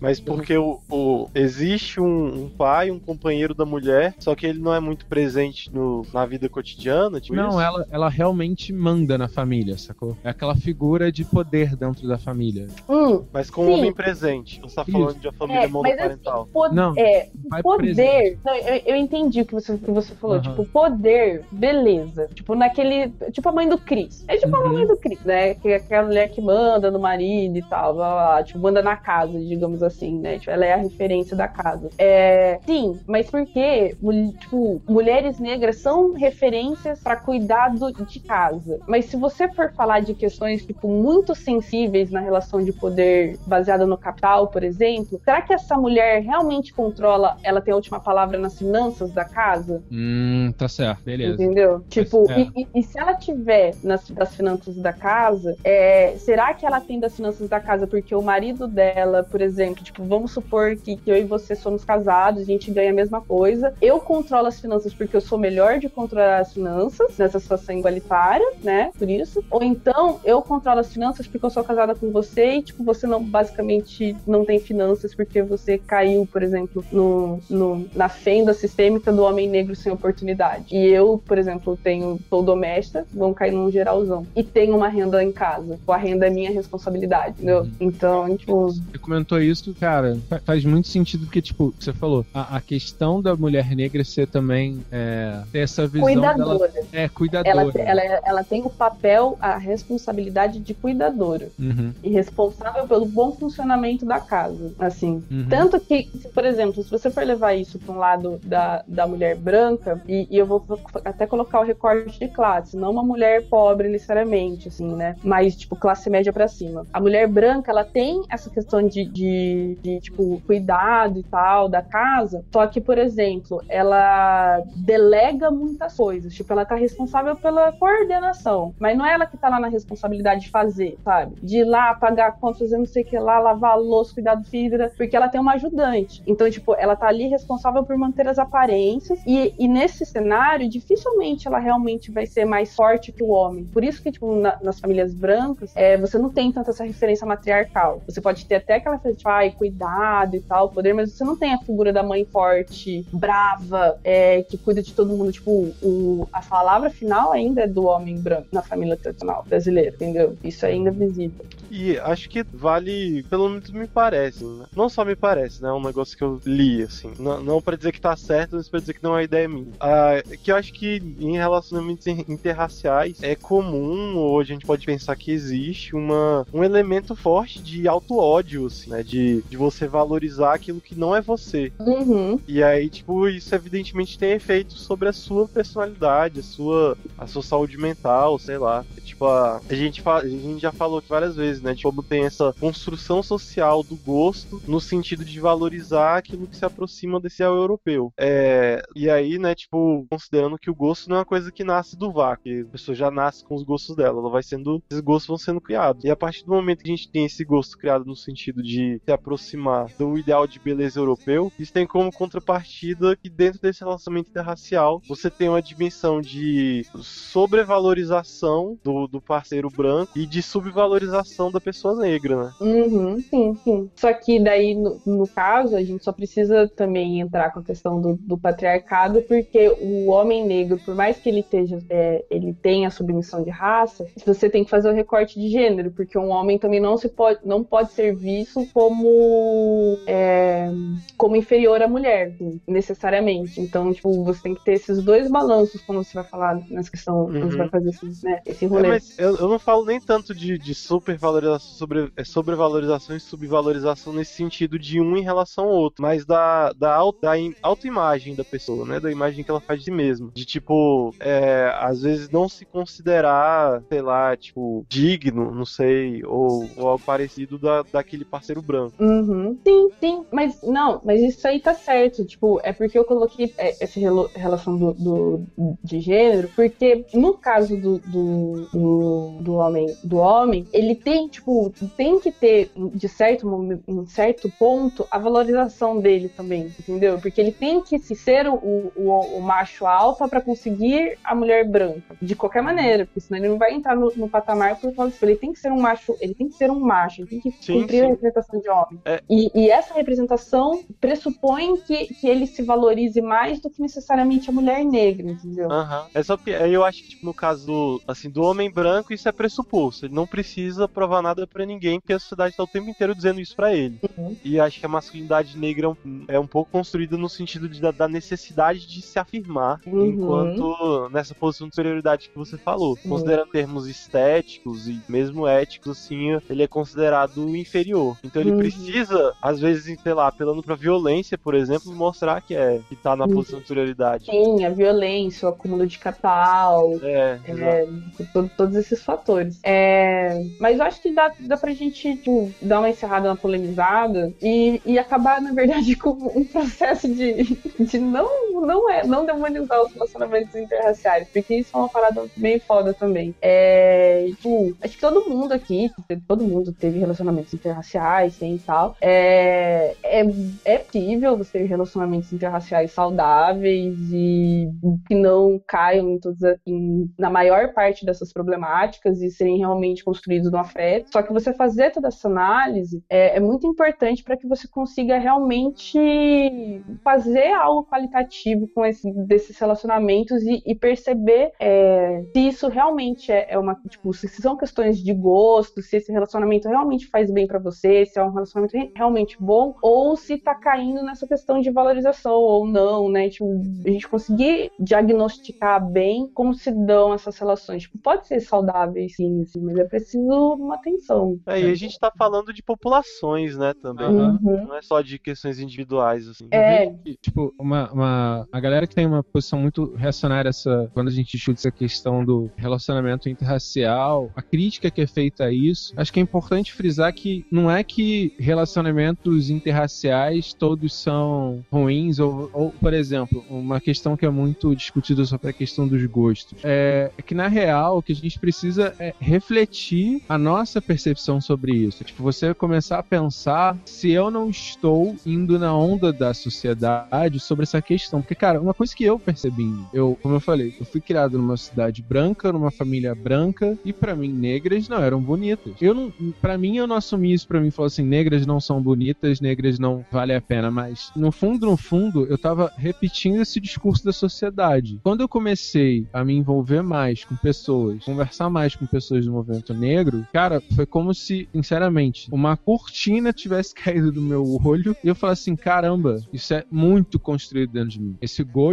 é imensamente construído acima de mim, ao ponto de eu olhar para uma negra e falar assim, caramba, porra, ela tem tudo a ver comigo. Eu não vejo nada de errado nos traços dela, mas eu não acho que eu vou porque eu posso namorar com ela, entendeu? Uhum. É assim, é, é- a sociedade em si, como ela repete esse, essa questão histórica, você você repete isso quase como é, é muito bizarro falar isso. De forma quase inconsciente, né? É, Uhum. É inconsciente mesmo. é Mas é inconsciente. e é fora do da sua é fora da sua crítica, entendeu? Uhum. É o que eu Sim. falei, você é como se você olhasse pra uma pessoa e você falasse ela é feia. Aí você pergunta por quê? Aí, Uhum. entendeu? No, no fim, se você pensar bem, você não vai achar a resposta. Você Sim. vai, você vai tipo, você, você vai repetir um discurso externo. Você vai falar assim, porque ela não é lourinha, porque ela não é branca, entendeu? Sim. Você pode falar, pode falar.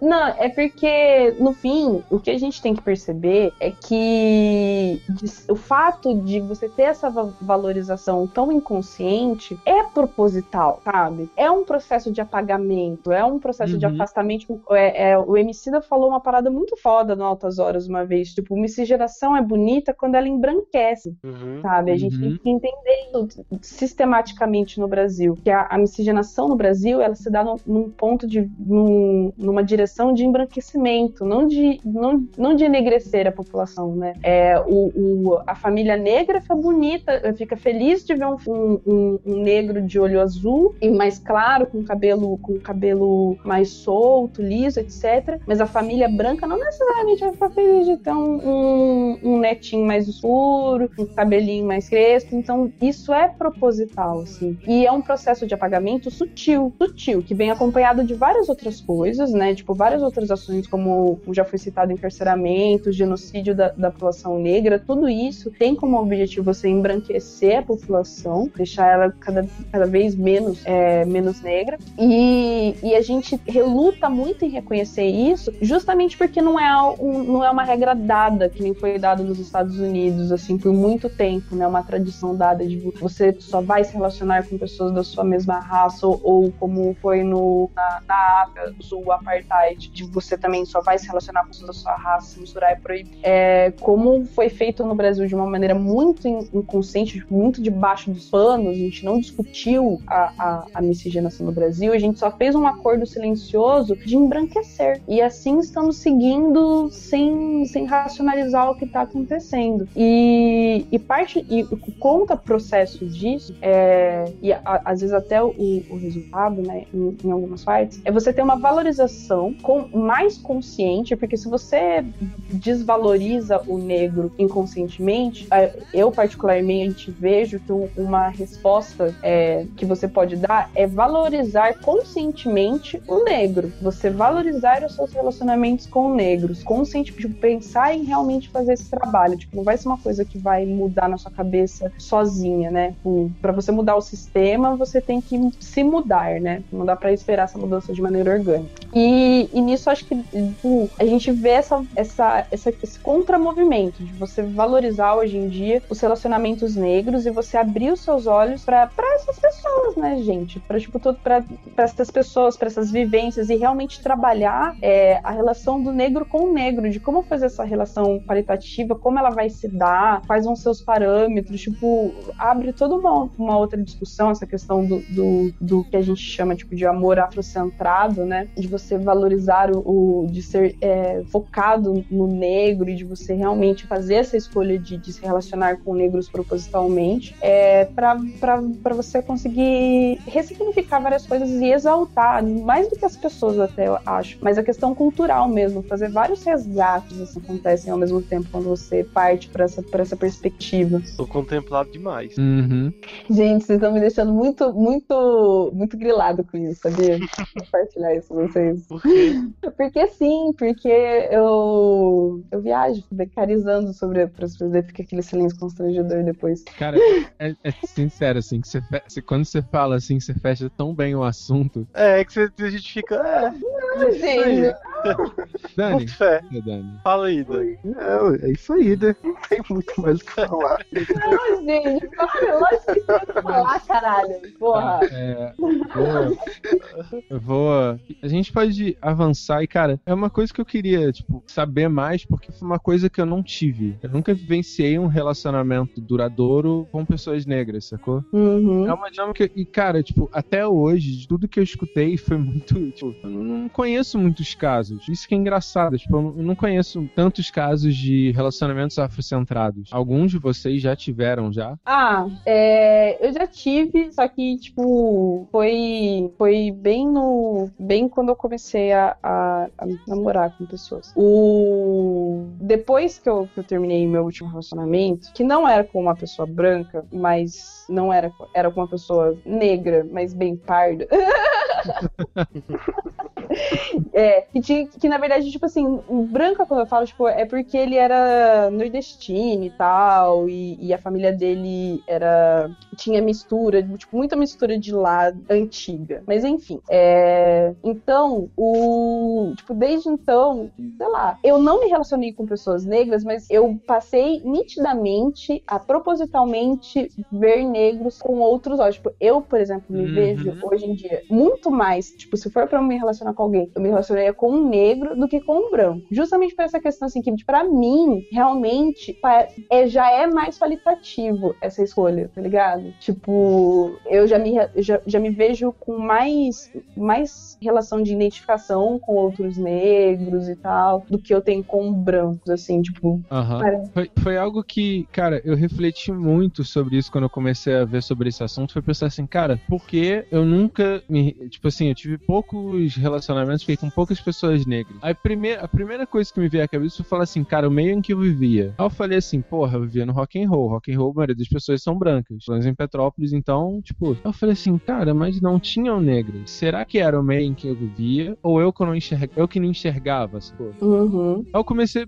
pirar nessa parada. Eu falei assim, cara, eu acho que na real, tipo, mesmo as poucas que tinham, tinham pessoas que hoje em dia eu acho bonitas. Eu acho, tipo, se eu tivesse a cabeça que eu tenho hoje, eu acharia. Mas eu não me interessava. Então, tipo, é. Não era é aquela coisa que a gente falou da construção até. Dois pontos assim, tipo, dois pontos que eu vi. É. Eu me afastava, eu não, eu não, eu não me aproximava dessas pessoas. E a maioria das vezes em que eu me relacionei com pessoas negras, eu não tive aprovação de das pessoas ao meu redor que eram brancas, sabe? uhum, Existia aquele, tipo, falta essa coisa é tão enraizada, cara, tipo, você tem que quebrar quando você é mais novo, é uma barreira, tá ligado? ligado? Uhum. Pô, porque você tem a insegurança de ser uma pessoa. Uma pessoa mais nova, ela tem as suas inseguranças quanto aos seus iguais. Os seus iguais não, as pessoas próximas. Quando você atinge a maturidade, você começa a ter uma. Pelo menos eu comecei a ter uma posição mais impositiva do que eu achava. Quando eu não tinha isso, eu tinha medo, entendeu? Olha que louco, tipo, eu tinha medo de me relacionar com pessoas negras de não ser aceito. Então, Sim. tipo, Ah, não, pode continuar. Vai. foi mal. Vou, eu vou, vou terminar. Tipo, você tem a barreira da construção que é feita em você. Além disso, você tem a reafirmação externa. Entendeu? É Uhum. muito. Cara, é muito cruel como isso se dá. Sim, é porque parte muito da, da lógica da que você falou, tipo, da valorização do- das referências brancas. E quando você fala em amor é, afrocentrado, acho que acaba rolando justamente uma troca, da, tipo, uma inversão dessas referências. Porque, por exemplo, é, se você, se, se a partir do momento que você vai se relacionar com branco, você precisa negar algumas características é, negras suas, seja gostos culturais, porque eles não são bem aceitos, tipo, curtir um rap, você falar que nem periferia, cheio de gíria, etc. Ter todo o, o- aquelas características dadas como negras, né, que não são socialmente aprovadas. Você tem que se afastar disso em prol de atingir aquele ideal branco, né, nessa relação não saudável interracial. E, e quando você fala de amor afrocentrado, é um pouco ao contrário, porque você tem que ter primeiro uma valorização do, do negro, do ser negro, da Uhum. cultura negra, das referências negras que você tem, seja de música, de vestimenta, de aparência, você tem que aprender a amar aquilo, né? Pra você. E, e isso de maneira mais natural, você começa a achar mais pessoas próximas de você e a, e a buscar realmente pessoas mais próximas de você e a valorizar isso. Porque, por exemplo, é, quanto mais negra a referência da, da pessoa for, é, hoje em dia, pra mim é melhor. Tipo, meu, quanto mais, a, quanto mais a pessoa quiser ir numa balada, bater um cabeção, um cabelão, bater no chão, ouvindo, ouvindo um baile, pra mim é melhor. Tudo que eu não quero nessa vida é que, tipo, aquela referência rockzinho indie, vou ficar na baladinha lá, balançando a cabecinha, olhando pro lado. Tipo, não, eu quero uma pessoa que, que seja próxima a mim, que fale, que, que não vá é, ver os meus maneirismos de fala como uma coisa ruim, que não vai porque eu falo caralho e etc, ou, gíria, ou milho, ou milho, ou mano, sabe? Então, tipo, essas, essas características negras e afro, é, essas referências culturais minhas, pra pessoa que for tiver comigo, melhor. E se for pra, me- pra me relacionar com um branco, vai ter que ser um branco Vinícius de Moraes muito preto do coração. Vai ter que ser, nossa senhora, gente, vai ter que ser, vai ter que ser um branco muito manjado da, da- da- das patifarias do- dos Paranauê. É, Não dá, não dá pra, tipo, eu não consigo mais ver uma pessoa, tipo, estereótipo branco normal como algo atraente, porque não tem nada a ver comigo, eu não acho nada a ver Exato. com legal, tá ligado? Exato. Velho, se, se, ne- se negar pela CUT, acabou. Sabe? Tipo, meu, não, É, não. E uma, uma curiosidade que eu tenho é de como tá se dando essa relação atualmente. Porque assim, a gente tem, sei lá, tipo, o, Da- o Dani é o mais novo. Mas bem ou mal, o Dani viveu ali a adolescência meio aos anos 2000. E a gente tá vivendo, tipo, uma. Eu acho que a gente tá vivendo o auge do, do empoderamento negro estético. É um assunto que, assim, tipo, cara, em, sei lá, quatro anos. É, não Tá vou falar o falado. auge porque eu quero mais, mas a Eu gente tá quero numa mais, crescente. tipo, eu cara, quero tá sendo mais. falado pra caralho. Tá uma parada. O auge não, mas tá em alta, tá ligado? É, tá numa Toma- crescente. tem que chegar pra. Não, o auge agora. É, o, O mas tipo auge assim, hoje. é algo que, cara, hoje em dia você, você tem uma aceitação social bem maior de que o que é negro é bonito, entendeu? Hum. E eu fico curioso como estão se dando essas relações e quem tá vivendo sua adolescência agora. Porque Ah, na nossa. Cara, eu- porra, velho, na minha época, você encontrar uma menina negra de cabelo cacheado era raro, sacou? Uhum. De uma Ainda menina. mais no, no meio mais classe média que a gente vivia. É, preto. Homem, homem era cabelo raspadinho. Exatamente, cabelo raspadinho. Gente, pelo amor de Deus, parem de raspar os seus cabelos. Nossa, eu vou, de aproveitar a cabelos oportunidade de agradecer. crianças, né? Eu tô, Agradecer eu tô- a Luísa é, pra caralho, porque ela me incentivou a deixar o Black de novo. Caralho. Nossa, Sim. cara. Não, tá favor. utilizando seus, seus bags ali do adolescente. Não, não, não tem mais cabelo com dread, desculpa. Nossa, foi uma outra fase. É, melhor foto, melhor Quero, fase. quero, quero o chino de, quero o chino de dread e franjinha de novo. Quero, quero. Quero o X no assim. Chino Emo é negão. Rastafari. Emo negão. Rastafari. Mas, cara, isso deve estar, tipo, isso, isso deve estar, cara, isso deve estar muito, deve, deve estar ficando muito irado, sacou? Tipo, Uhum, Cara, e, e é uma, uma coisa assim que eu vejo da. Principalmente dentro da esquerda branca, é uma. um apagamento exatamente dessa parte dessa nossa luta, que é o empoderamento estético. Cara, isso é necessário pra caralho. Tipo, Tudo que a gente tá falando aqui tem muito a ver com isso, entendeu? Tem muito a ver com uma relação histórica, mas também uma relação. uma, uma construção histórica de estética. Uhum. Então, cara, é preciso perceber, cara, porra, beleza, eu quero um mundo melhor pro futuro, eu quero um mundo melhor daqui a 100 anos, beleza. Mas, porra, eu quero, desculpa, eu quero ser feliz também, tá ligado? Como já dizia aquela música clássica. Tô falando brincando, mas, cara, tipo, eu quero, eu quero não só que eu me, me relacione de uma maneira saudável, como as pessoas tenham um relacionamento saudável. Que desculpa, cara, porra, cara, eu quero, eu quero, eu quero dar uns beijos quando a, quando a revolução chegar, sacou? Não, quando a revolução chegar, não. É até a revolução chegar, porque senão você só vai beijar daqui a Não, três é, gerações.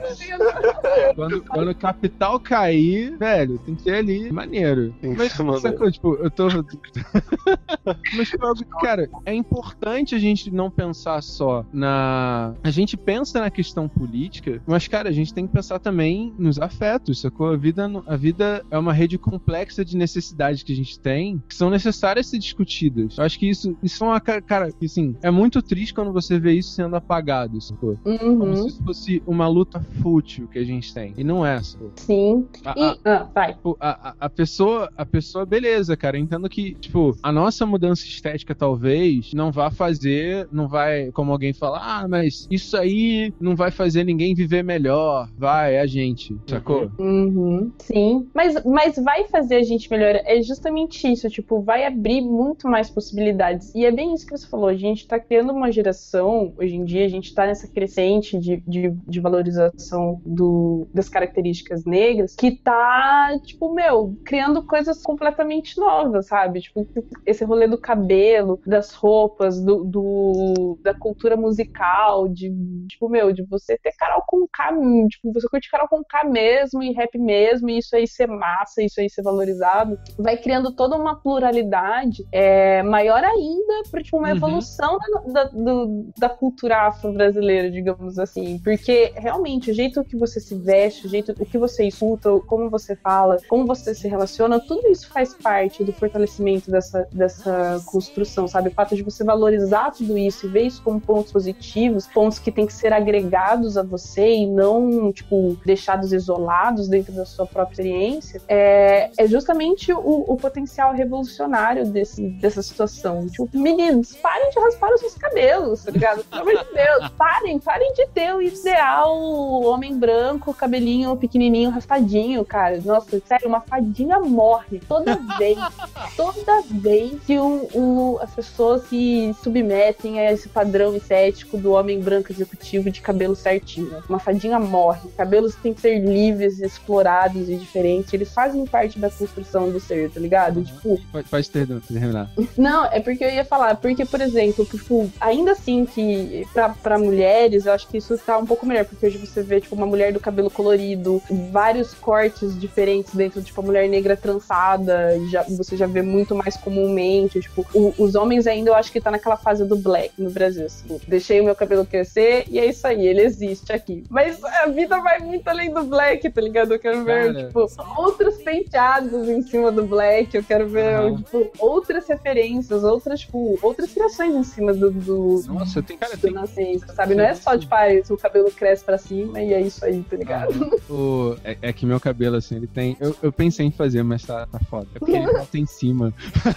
Mas, mano, ai, para, Chino, porque isso aí não é desculpa que existem vários jeitos de você fazer, por Não, exemplo, trans ou, ou coisas assim, é. É, é pô, mas. Eu, eu ia falar uma outra parada que, cara, eu falei que isso não, não ajuda ninguém. Eu tô mentindo. Sabe por quê? Quando você cria uma cultura diversa e isso é espalhado dentro da mídia, você tem uma produção cultural complexa, uma produção cultural completa. É, é- é assim, é meio fora do que a gente tá falando do, do, do cast e tal, mas eu aproveitar. Cara, quando você pai, quando você começa a ser, você é escritor, entender como fugir do estereótipo do negro ou fugir da, da mulher indefesa, por exemplo. Quando você entende que pessoas são complexas, pessoas são diferentes, cara, a produção cultural ganha pra caralho. Quando você descobre que negro é muito mais do que, porra, vou, vou dizer assim, cara, que a pessoa tem, quando negro é muito mais que samba, negro pode ser outras coisas, quando você pode ter um personagem negro que curte rock and roll, velho, você tá, tá aumentando a sua capacidade de produção cultural, sacou? É, é, acho que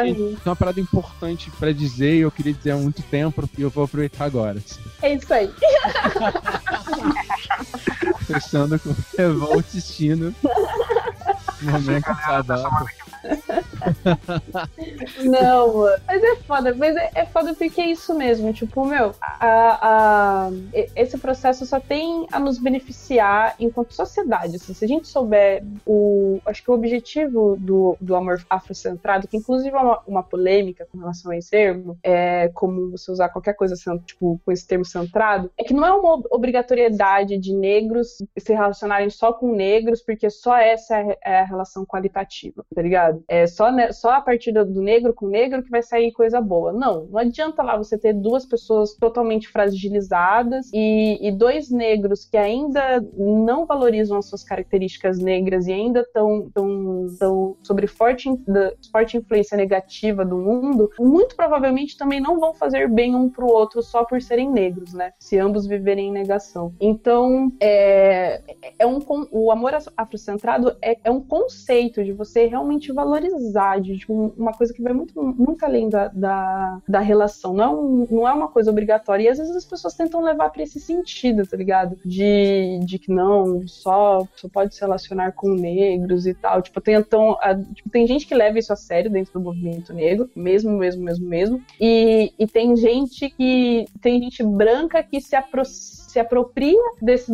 desse, desse tipo de, de distorção, né, desse conceito específico, que, que não é tipo o amplo geral, para descredibilizar o, o movimento negro. Assim, ai, não, vocês querem segregação e tal, blá blá blá. Não, Eles estão perdendo foco. É, tipo, ai meu Deus, agora todo mundo vai ter que ser preto, porque você não pode ser mais, sei lá, com um branco, daqui a pouco eu sou oprimida, você é excluída dos relacionamentos porque eu sou branco. Não, mano, não tem nada a ver. Eu assim, não me importa. É justamente o contrário, eu não me importo com a cor da sua pele, tá ligado? Hum, sua pele é o de menos pra mim, o que importa é que tá dentro de você. Se, se você ou sentir o, o pezinho batendo quando toca o tambor no terreiro, tá dentro. Não tem problema. Não tem problema. Se você ba- balançar a bundinha quando ouvir Carol com Kai, não tem problema, não tem problema. Só que é essa referência que eu quero perto de mim. E é uma referência cultural que pode ser, que pode ser, é, é, pode ser vivida tanto por negros quanto por brancos. A relação de pele ali, a biologia da questão é o de menos. Desde que você saiba que você é privilegiado pela sua biologia, claro.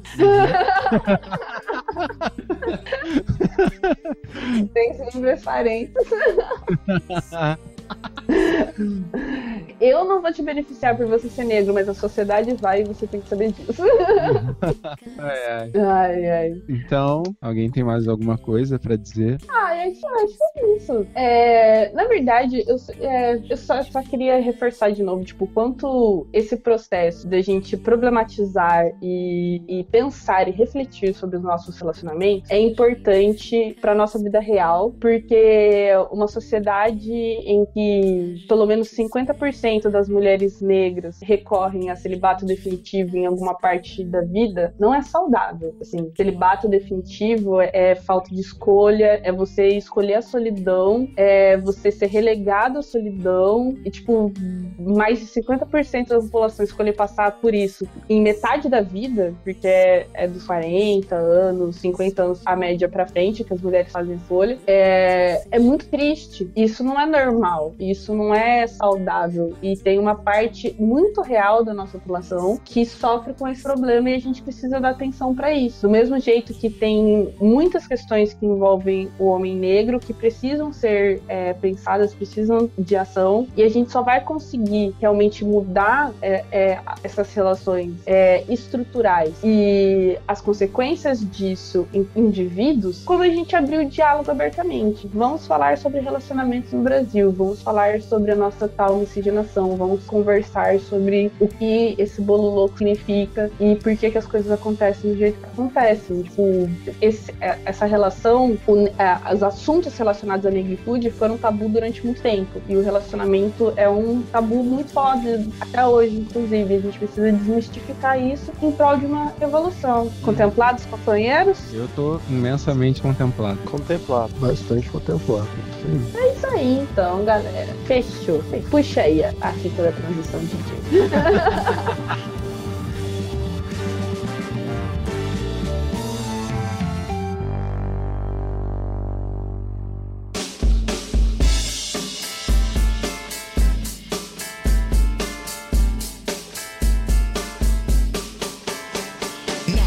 É, pois é, gente. Vamos agora para o nosso segundo quadrinho maravilhoso desse programa. Chama a Daniela Mercury, que agora sei que eu sei. É, Pérola Negra, Pérola Negra. Olha, se não tiver Pérola Negra de novo, olha, Pedro. Não dancei aqui à toa, cara. Mandei a música já, já tem desculpa. É, então vamos para a nossa Pérola Negra, nossa indicação pretinha da semana, com muito amor de nós para vocês, depois de uma, curadoria, uma curadoria muito gostada. Vai trazer essa indicação para vocês. É, e a indicação da semana, na verdade, é minha, então eu vou introduzi-la, que é um evento que acontece em São Paulo, chamado Afrotranscendência. Esse nome é maravilhoso mesmo, Afrotranscendência. É, é, um evento, um programa de imersão, na verdade, da No Brasil, que é uma produtora é, de conteúdo. Não sei se produtora é o nome correto, assim, mas eles incentivam, acho que sim. Eles incentivam vários projetos ligados à cultura afro, que vão de mostras de cinema, é, eventos culturais, esse afro-transcendência eles buscam também é, dar visibilidade para essa veia artística muito focada no afroturismo, na ideia do afroturismo e nessa, nesse pé negro. E o Afrotranscendência é tudo isso. São quatro dias de imersão, dos dias 26 ao dia 29 de outubro. Que isso dá quatro dias, se não me engano. É, e o evento, a princípio, ele tem 20 vagas para imersão. Então, galera, se você tem algum projeto ligado a essa questão do pensar negro com produção audiovisual ou não, com produção literária, artística, musical, enfim, é, se você tem a sua pira relacionada a isso, visibilidade, ó, na verdade tem três eixos centrais. É, descender para transcender, descolonizando o pensamento, a memória da criação, o panorama para práticas de inversão, de inversão no contemporâneo e estéticas negras, pesquisas e processos sincréticos. Então, se você tira uma pira e tem um projeto em qualquer área que você consiga trabalhar isso, ou um desses eixos temáticos, faça inscrição no site da galera, a gente vai deixar o link para vocês. São 20 vaguinhas para imersão. Só que eles têm várias atividades que acontecem durante esses dias que são abertas e gratuitas.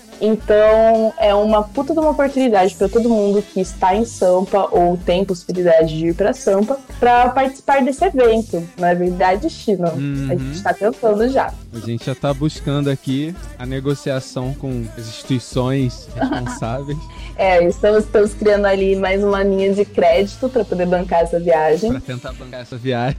É, vai ter Patreon. Patreon pague as nossas viagens para fazer cursos em São Paulo, gente. Acho que essa é a realidade. A gente precisa. E, e, cara, interessante do nome que, velho, lendo o projeto, a primeira coisa que eu falei, eu falei, cara, 20 dias de. É, esse tempo de imersão com 20 pessoas, você deve transcender você mesmo nessa essa vibe. Cara, Uhum. assim, dá- tem uma vibe irada, sacou? Sim. E, e essa, essa criação até literária do afrofuturismo e tal, essa cultura e tal, é da hora que eu acho que é uma oportunidade maneira de começar a brotar uma literatura nova, sacou? A gente sair desse clichêzinho eurocentrado e buscar umas paradas, uma cultura mais própria e mais original, sacou?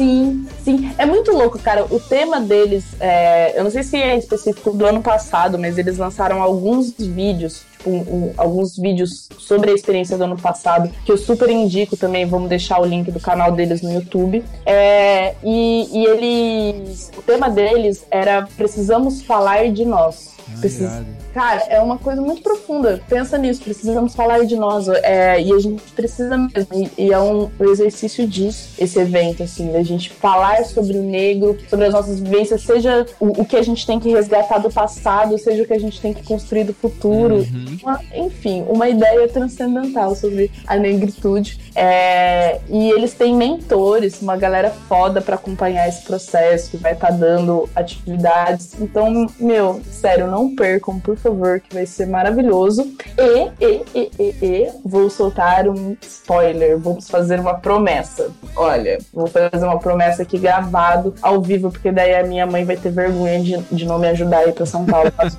tudo dê errado.